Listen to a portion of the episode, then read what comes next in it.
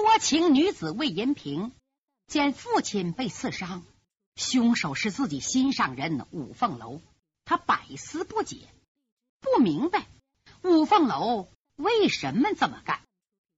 当五凤楼说出杀魏中央是为先父报仇，魏银平可火了。姓武的，既然我们两家是对立仇敌，为什么你在应酬间要救我？武凤楼说：“哎，当初的事你就不该提。既然问，那好，我告诉你，当时我不知道你是郡主，况且那阵儿我父亲还没有被害。即使现在，我也不能见死不救。我的仇人只有魏中央一个人。”这几句话，别人听来很平常，可在魏银平的耳朵里。就不同了，特别是那句“即使现在我也不能见死不救”，说的魏银平心里一股暖流涌上心头。就为这句话，魏银平将来为五凤楼舍死忘生，两肋插刀。魏银平承认呐，五凤楼说的是心里话，他外表冷，内心热，心里有我。在西跨院，他要杀我，易如反掌。可他没那么做，是个有情有义之人。在属下面前，这姑娘又不敢露出儿女情长，突然高声喝道：“五凤楼，你行刺好无道理！你父亲犯了不赦之罪，我爹爹是奉旨而行，你竟敢大逆不道，以小犯上，刺杀两江水陆提督，你该当何罪？”五凤楼听这话大怒，大吼一声，把听的人呐差点吓死。他这嗓子虽然不如佛门的最高功力狮子吼，但也是先天无极派的内功心法，真气一出，浑厚清纯，一嗓子把站堂的吓趴下七八个，震得房土哗啦哗啦往下直掉。八魔弟兄心里哆嗦，魏银平吓得不敢说话了。是你给我住口！那位问了，你说的那么厉害，你那声音也不大呀。嘿嘿，因为我不会先天无极派神功，我这叫像不像作比成样。五凤楼知道魏银平不了解内情，受了魏忠贤弟兄蒙蔽。是啊，前文我已经说过了，这魏忠英调查五凤楼的身世。都是背着魏银平，当着姑娘面就说：“别着急，我成全你们。”姑娘乐呵呵在后边等着呢。这边他把五凤楼调到大厅内，想置于死地。因为魏银平不了解情况，才说出武伯衡犯下不赦之罪。五凤楼一听就气坏了：“住嘴，丫头！我爹爹法犯何律？罪在哪条？”可有圣旨吗？呃，这个魏银平被问的张口结舌。哼，我看你也拿不出圣旨。如果有圣旨，为什么不公开宣读，而是用毒药酒秘密害死？我父亲乃一省封疆大臣，在皇上身旁伴读多年，忠心无二。你可以到两江地带访一访。即使我父亲犯法，也应该拿到京城三推六问，由圣上定刑。恐怕我父之死至今，皇上也不知道。你们不是奉的圣命，而是奸宦魏忠贤之命。那老贼魏忠贤身为宦官，是受三代皇恩，官到极品，不思报君恩，和魏忠英及客氏狼狈为奸，欺君罔上。祸国殃民，图谋不轨。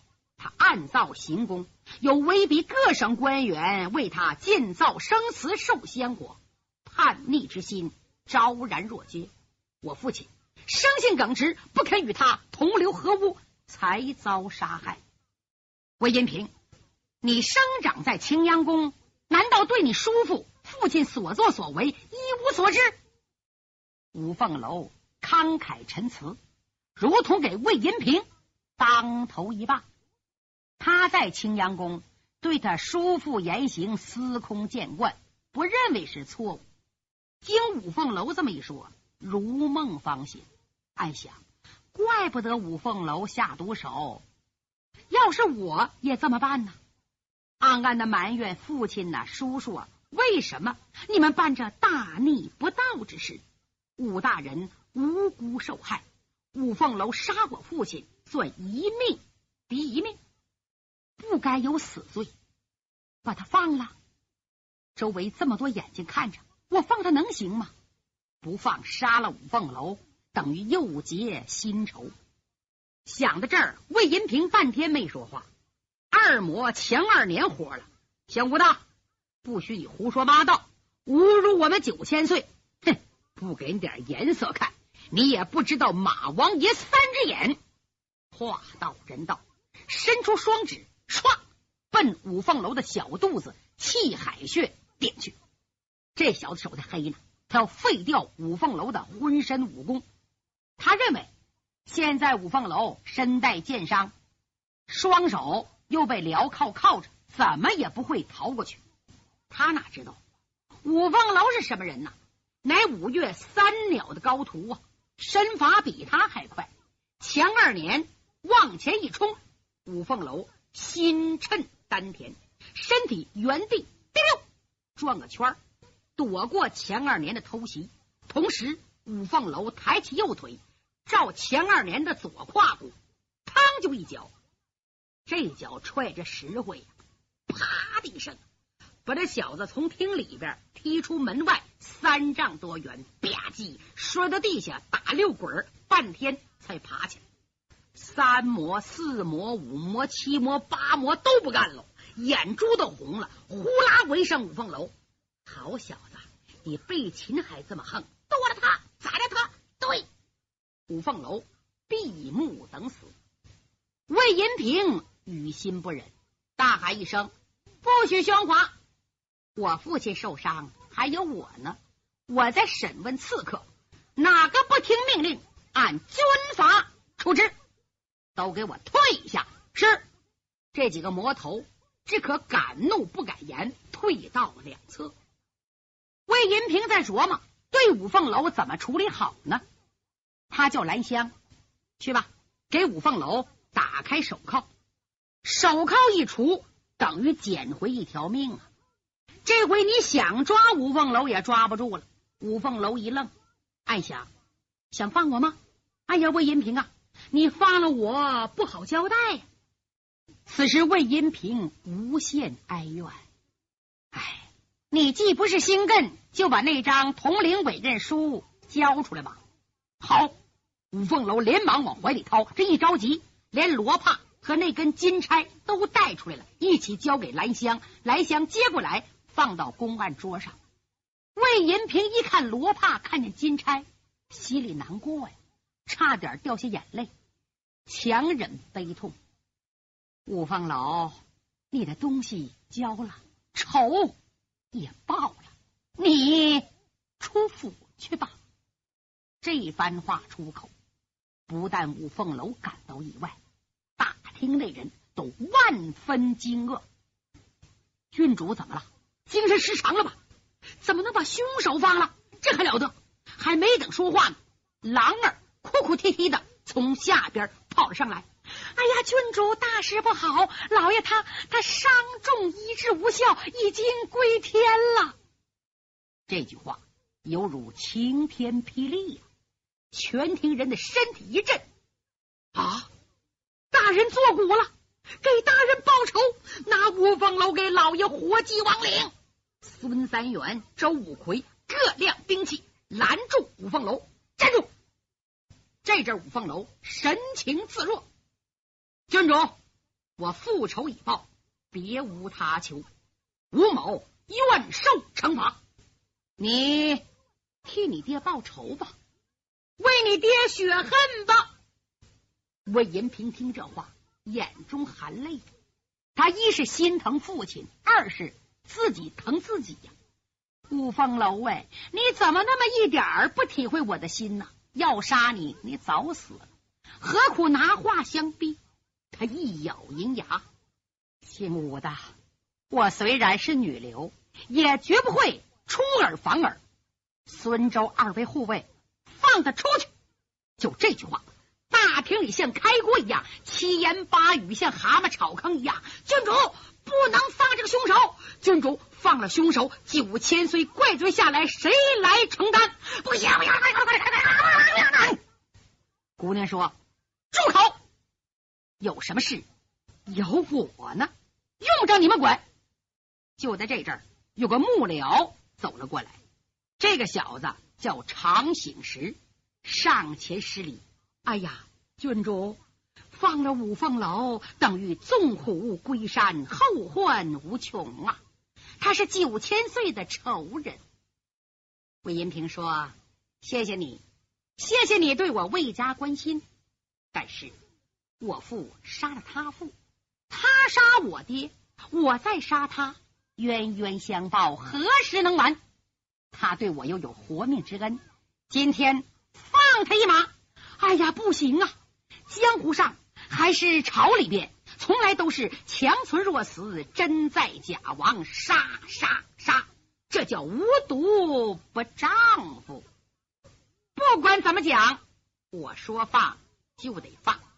我父亲不在，我就是两江水陆提督。哪个不服？这几句话真把厅里的人镇住了。为什么？他是郡主啊！但有一样，谁也不让道，把五凤楼围在当中。尤其是魏忠英手下死党，悄悄的给魏夫人送信，挑拨是非。前二年先就去了，告诉魏夫人，你女儿要放杀人凶手。魏夫人马上派人送信。放了杀人凶手，我就不活了。魏延平急得直搓手啊！可他深明大义，放五凤楼，来呀！让开他，叫他走。五凤楼一看，既然你要放，那我就走呗。他刚要出厅，后宅噔噔噔噔跑了个丫鬟。哎呀，君主啊，可了不得了！老夫人听说放了凶手，一气之下吞金了。请郡主快快看看去吧！啊！魏银平吓傻了，这是一波未平，一波又起，怎么我娘吞金了？好，你们都在这等我，我看看去。带着四个丫鬟奔后宅，他一走啊，大厅里空气立刻紧张起来。长枪手、短刀手、削刀手，呼啦围上五凤楼，小五子，快扶绑！五凤楼说：“好啊。”来吧你绑吧！就在这千钧一发之际，狼儿气喘吁吁的跑了进来，大声宣布：“诸位，郡主有令，放五凤楼出府，哪个违令者斩！”啊！哎呀，今天这魏银平怎么吃错药了？嗯，好，叫他走。五凤楼只要出府，我们就杀他。五凤楼受感动了。难得魏银平一片深情，他知情达理，对我真情实意。可这段孽缘将来怎么解决呢？既然放我，快走！五凤楼大步出了客厅，奔府门，出了都督府，走了没有五步，突然在西边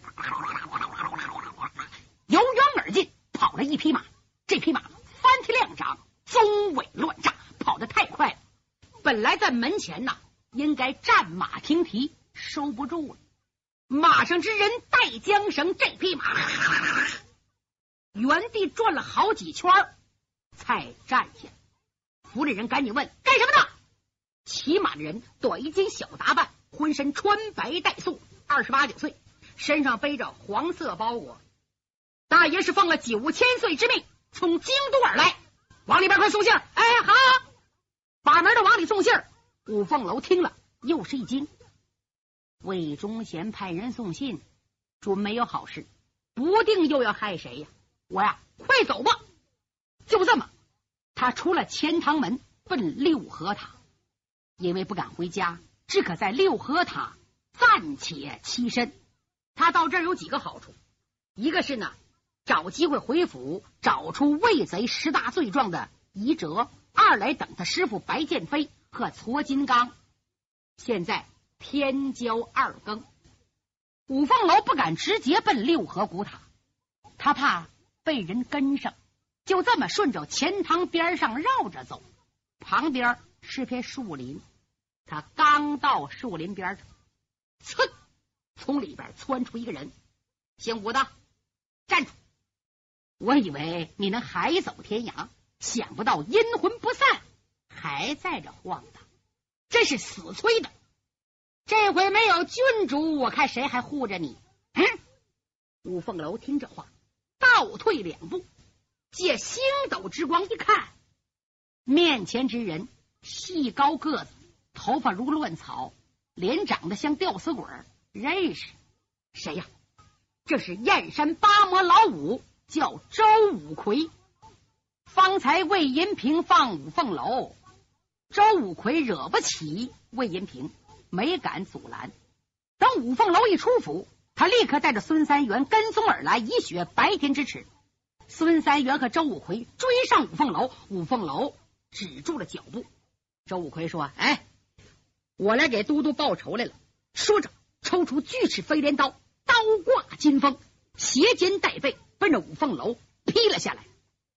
现在五凤楼可没有兵器呀，金龙鞭落在提督府，他是赤手空拳，也没把五魔头放在眼里。你来的正好，我打发你上路。他一看，刀已经过来了。急忙闪身，进步跟身，呜的一声扑到周五魁的右侧。周五魁刀走老了，抽刀换式，动作慢了一点。五凤楼左手奔他面门，呜的一劈，吓得周五魁来个大没身。五凤楼右掌就到了，照他后背，就这一掌，只用五分劲儿，震得周武魁噔噔噔噔噔噔噔噔噔噔，前抢好几步，五腑六脏翻了个。嗓子眼发甜，一张嘴，吐出一口血来。哎呀，好厉害！噌，往旁边一窜，擦擦血迹，调调真气。这小子皮糙肉厚，打一下子没在乎。孙三元一抽蛇骨鞭，哗啷啷奔五凤楼打了下来。五凤楼急忙闪身躲开，俩插招换式打在一起。要是平时，五凤楼。跟这小子交手不在乎，今天身上有剑伤，所以他一动啊，伤口往外出血，咬牙忍痛交手。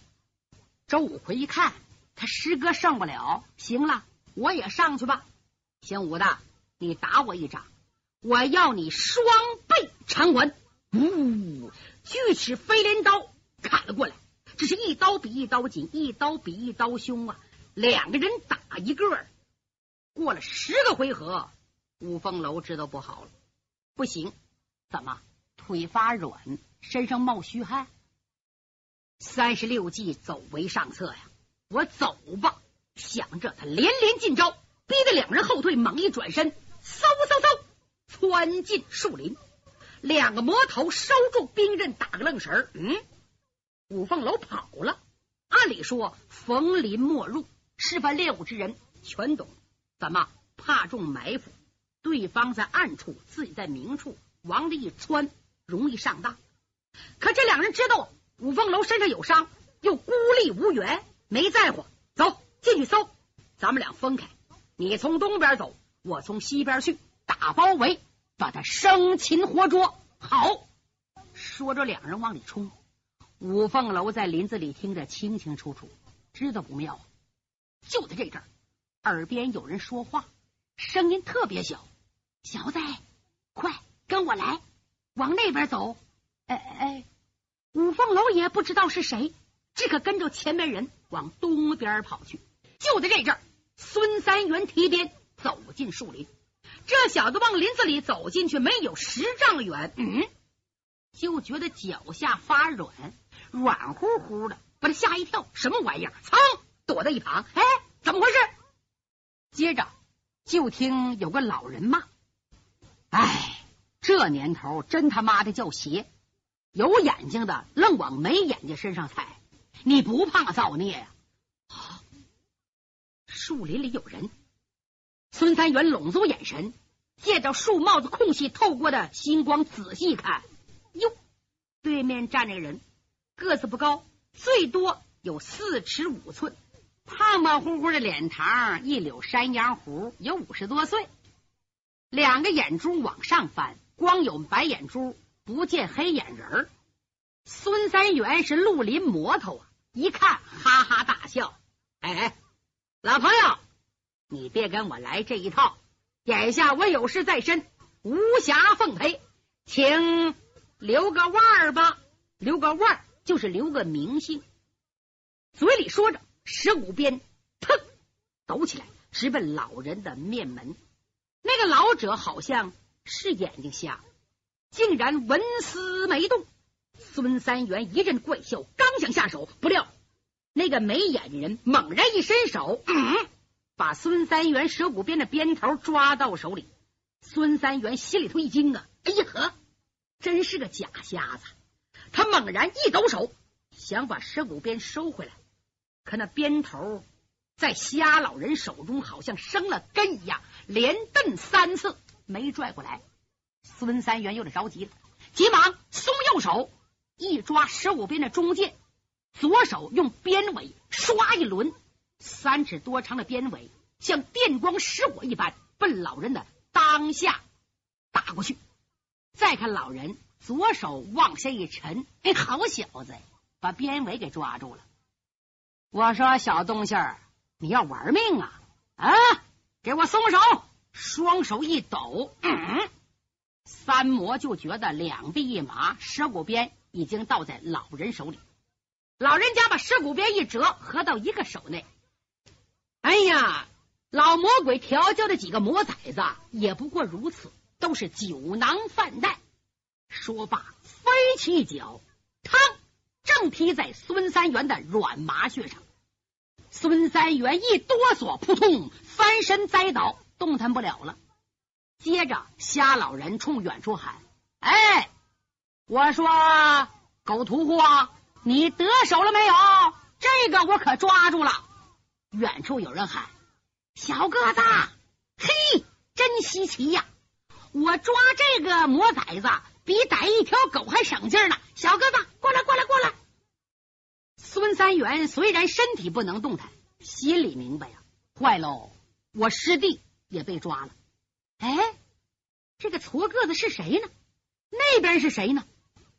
哎呀，好厉害呀！还正合计呢。瞎老人把孙三元抓起来，往肩上一扛，疾步如飞，出了树林，来个坟地着，扑通，把孙三元往地下一扔。孙三元摔的咯的一声，扭头一看，瞧见周五魁了，嘿嘿，这是哥俩好，都被擒了。再一抬头，旁边坐着个人，四十多岁，这个人头上高管牛心发髻，上衣敞着环，没系扣，露着半扎长的护心毛，一提鼻子。有股油渍子味儿，其形像个屠夫。只见瞎老人笑嘻嘻的问：“哎，狗屠户，你带刀子了吗？”一说这话，孙三元吓一跳：“干干干嘛？我和我师弟都在这呢，你要刀子宰我们，咱们痛快点啊！你们俩别在这闲谈呐。”只见另一个说：“小个子，你可真外行，屠户能离开刀子吗？有啊，你要干什么？”哎呀，我老人家这两天吃狗肉吃腻了，我想吃人肉。好啊，那回你搁一块。他一伸手，噌，在腿那拔出一把匕首，七寸多长，尖儿尖，背儿厚，刃飞薄，猛然照定孙三元，唰，太阳穴飞了过去。孙三元把眼睛一闭，心想：完了，我非死不可。等了一会儿，嗯，没动静，扭头一瞧，哟。匕首钉在地上，再看那瞎眼老人，哈哈大笑。我说魔崽子，服不服？你仗着你师傅老魔鬼燕凌霄的势力横行霸道，今天碰见我老人家，你还想好吗？嗯？孙三元说：“二位老前辈，恕我眼拙，嗯，我们多有得罪，请原谅。你们二位到底是谁呢？”